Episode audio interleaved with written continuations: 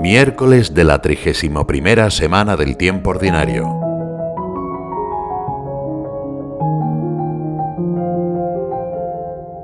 San Lucas en el Evangelio de la Misa de hoy nos pone ante unas palabras de Jesús que quizá nos han sorprendido alguna vez.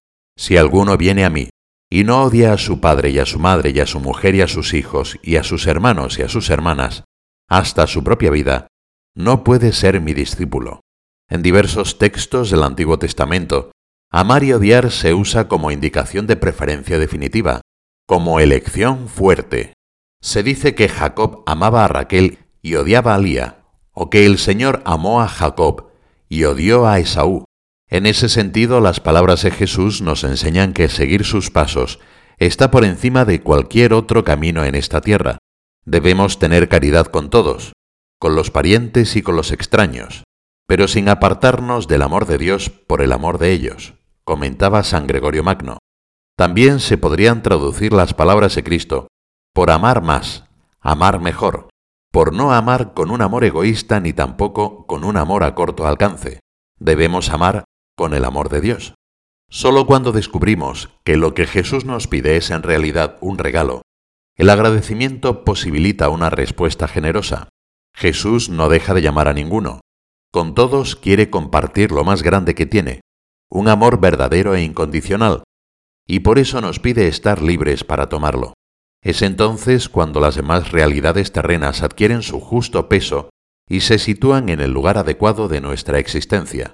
En otro momento de la vida de Jesús, le escuchamos decir, En verdad os digo, que no hay nadie que haya dejado casa, hermanos o hermanas, madre o padre, o hijos o campos por mí y por el Evangelio, que no reciba en este mundo cien veces más en casas, hermanos, hermanas, madres, hijos y campos, con persecuciones, y en el siglo venidero, la vida eterna.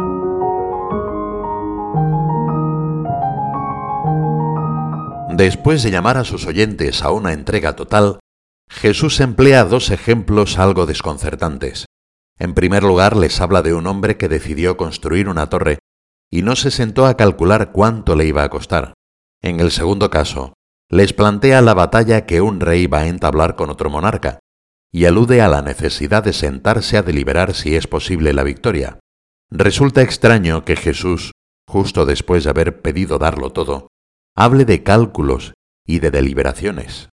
Quizás su objetivo sea precisamente hacernos pensar sobre una constante en su vida, que la entrega verdadera siempre surge de considerar atentamente un don previo. De hecho, la entrega misma, aunque parezca que somos solo nosotros quienes la ponemos en acto, en realidad es movida silenciosamente por Dios. En la noche previa a su pasión, Jesús se adelantó con sus palabras al sacrificio redentor diciendo, nadie me la quita, sino que yo la doy libremente. Y para que no quede duda, entrega su vida en medio de la alegría. Ardientemente he deseado comer esta Pascua con vosotros antes de padecer. La entrega total surge del agradecimiento ante un gran regalo que se ha recibido gratuitamente. Jesús agradece a su Padre toda la bondad que está a punto de derramar sobre el mundo reconoce que se siente dichoso de poder participar en esa redención de los hombres. Solo de ahí brota una entrega sin cálculos y sin medidas. Con los ejemplos del Evangelio, podemos considerar qué es lo que hemos recibido y ver con qué medios contamos. Si queremos construir una torre para llegar al cielo, o ganar la batalla de nuestra vida, debemos considerar primero cuáles son nuestras armas, Muchas veces no nos falta sinceridad en nuestros propósitos ni deseos de corresponder a Dios, pero nos puede hacer falta considerar cuál es la fuerza y el medio más valioso con el que contamos, la llamada del Señor y Él mismo. Si vemos a Dios como un competidor, es fácil que percibamos sus peticiones como una pérdida para nosotros. Si lo descubrimos en nuestro bando, de nuestra parte, entonces nos lanzamos a construir lo que haga falta.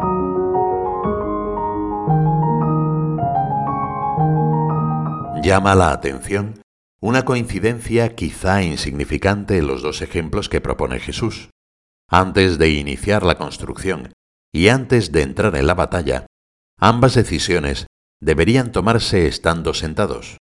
Sentarse a considerar si podremos construir la torre o si seremos capaces de vencer en una batalla, puede significar recogerse en nuestro interior para discernir si nuestra confianza está puesta principalmente en Dios y no ceder a la autosuficiencia, menos aún a atajos que nos llevan a solucionar las cosas con una astucia mundana.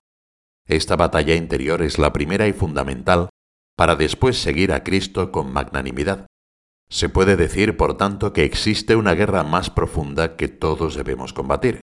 Es la decisión fuerte y valiente de renunciar al mal y a sus seducciones, y elegir el bien, dispuestos a pagar en persona.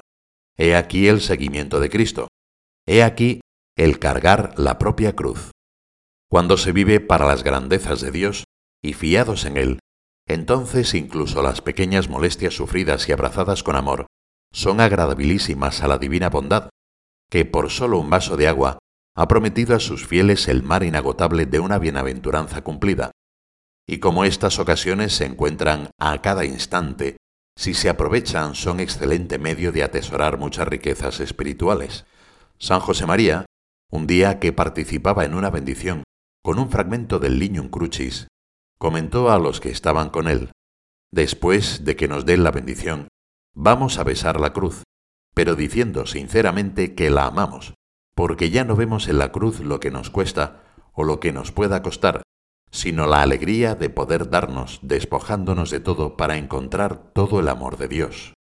La Virgen María supo estar al pie de la cruz y dejarlo todo, incluso a su Hijo, en manos de Dios.